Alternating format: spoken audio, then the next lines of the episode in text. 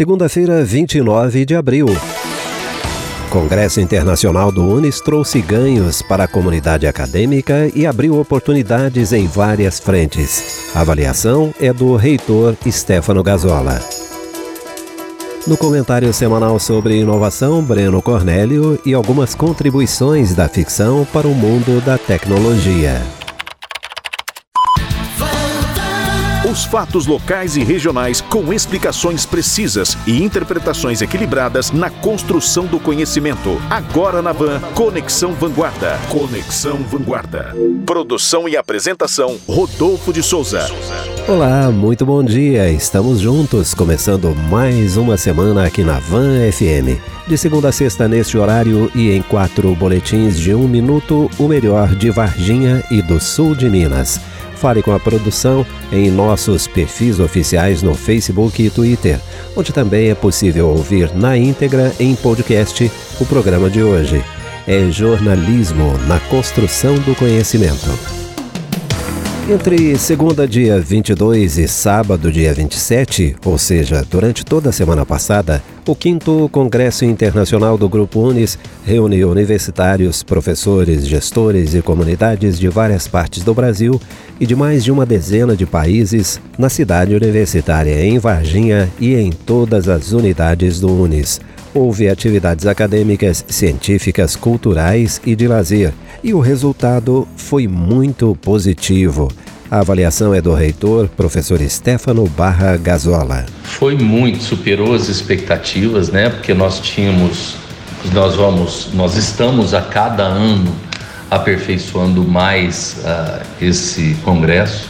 Nós tivemos a delegação de 10 países, ou seja, tivemos desde países como Hungria, países como Dinamarca, tivemos países de toda a América Latina, tivemos países da África, ou seja, foi muito bom a troca de conhecimentos, foi muito bom o nível das palestras, o nível das atividades. Eu só tenho realmente é que ficar muito feliz, muito orgulhoso da, da equipe, porque todo mundo trabalhou muito, muito bem para que a nossa comunidade acadêmica e a nossa comunidade de forma geral pudesse ganhar com esse congresso. Então, realmente superou todas as expectativas, o pessoal está de parabéns. O reitor do Unis, professor Stefano Gazola, diz que houve ganhos de valor inestimável para todos. Primeiro, desde convênios, assinamos vários convênios, até tirarmos algumas linhas de atuação. Por exemplo, com, com a Dinamarca, começarmos a, alguns projetos bem específicos de mobilidade docente e discente através dos programas Erasmus. Com a questão da, da que nós tivemos da África agora, desde algumas necessidades que eles têm de qualificação, como também de enviar alunos, nós podemos abrir polos de ensino à distância com essas universidades, ou seja, com todos, cada um, estou terminando uma reunião individual com cada país deste, então foi muito diversificado, mas principalmente assinaturas de convênios efetivas a partir de agora. Stefano Gazola destacou a grande participação dos alunos. O congresso teve todos os dias né, lotados, eu, eu, eu vi uma grande participação de alunos, inclusive alunos interagindo com, a, com, com os, os palestrantes, né?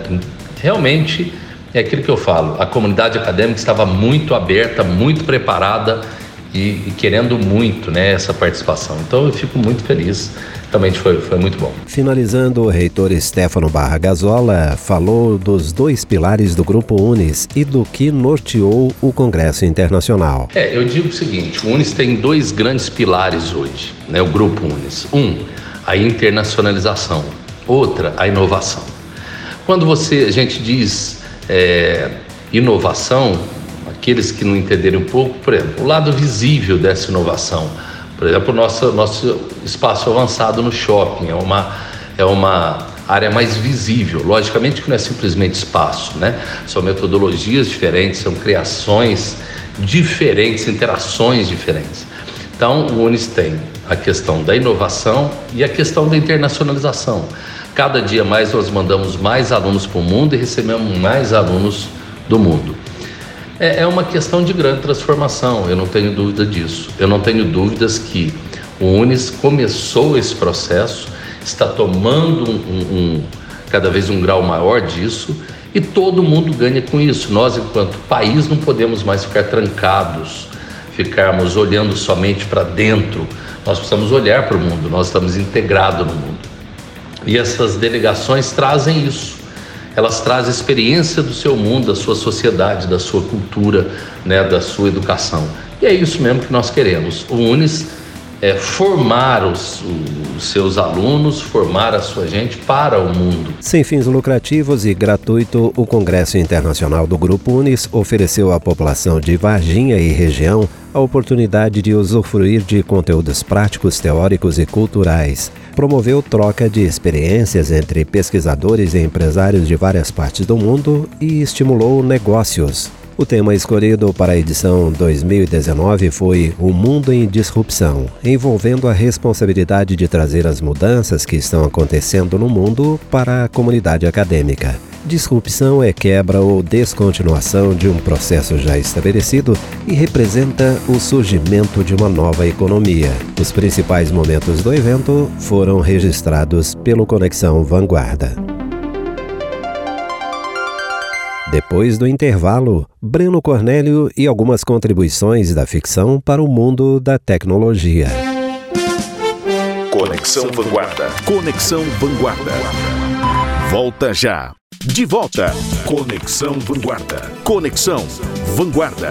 Cinema e streaming de vídeo têm algumas produções impactantes para o mundo da inovação e tecnologia. No Conexão Vanguarda. A análise do especialista. É hora do comentário semanal de Breno Cornélio, o fundador da cresçamais.com. Fala pessoal, Breno Cornélio aqui novamente com vocês para falar um pouco mais sobre inovação, tecnologia e negócios. Hoje eu trouxe um material diferente para vocês. Hoje eu vou falar de três filmes e uma série que são essenciais e mostram como a tecnologia impacta realmente a nossa vida. O primeiro filme é A Rede Social. O filme retrata a criação e desenvolvimento da maior e mais poderosa rede social do mundo, o Facebook. E por que, que você tem que assistir esse filme? O filme tem o mérito de mostrar às pessoas que pretendem empreender na área de tecnologia, por exemplo, a capacidade de transformação e reinvenção né, que se é possível fazer e é um filme de 2010. O outro filme que você tem que assistir chama-se O Jogo da Imitação. O filme mostra a história do matemático Alan Turing, mais tarde conhecido como pai da informática, e sua tentativa incansável de quebrar um código de comunicação nazista durante a Segunda Guerra Mundial. Por que, que você tem que assistir ele? O filme retrata um episódio essencial na história da computação. O longa também proporciona a chance de entender a contribuição gigantesca de Turing para a humanidade. Então eu aconselho vocês a assistirem muito esse filme, O Jogo da Imitação. O próximo, que não é um filme, é uma série que está em alta nos dias atuais, é o Black Mirror, que é uma série britânica. Ela fala sobre a forma como a sociedade lida com a tecnologia e faz previsões sobre como possíveis tecnologias futuras impactarão a todos. A série, eu posso dizer, é bastante pessimista e já foram feitas algumas temporadas dessa série na Netflix. Outro filme que você tem que assistir é Os Piratas do Vale do Silício, que é um filme que conta a história das duas maiores empresas do Vale do Silício, a Apple e a Microsoft. Lançado em 1999, tá? O filme e feito para televisão, ele mostra o período entre os anos de 1970 e 1985. E Bill Gates, por exemplo, comenta que o filme é relativamente fiel à realidade. Quem não gostou muito foi Steve Jobs, que achou bem o filme bem ruim e não retratasse muito a, a realidade que ele passou. Mas bem, deixo aqui esses quatro filmes e séries, né, para você assistir e que são muito interessantes. A rede social, o jogo da imitação, Black Mirror e Piratas do Vale do Silício. E é isso aí, pessoal. Espero vocês na próxima semana. Um abraço e tchau, tchau. Toda segunda-feira, Breno Cornélio, fundador da CresçaMais.com, fala de inovação e tecnologia aqui no Conexão Vanguarda. Rodolfo de Souza e o Conexão Vanguarda. Esse foi o Conexão Vanguarda desta segunda-feira, 29 de abril. O Conexão volta amanhã às 11h15. Daqui a pouco esse programa estará disponível em podcast na íntegra no Twitter e Facebook do Conexão. Na sequência, tem o Jornal de Vanguarda. Um abraço para você e uma ótima semana. Conexão Vanguarda. Conexão Vanguarda. Produção e apresentação Rodolfo de Souza.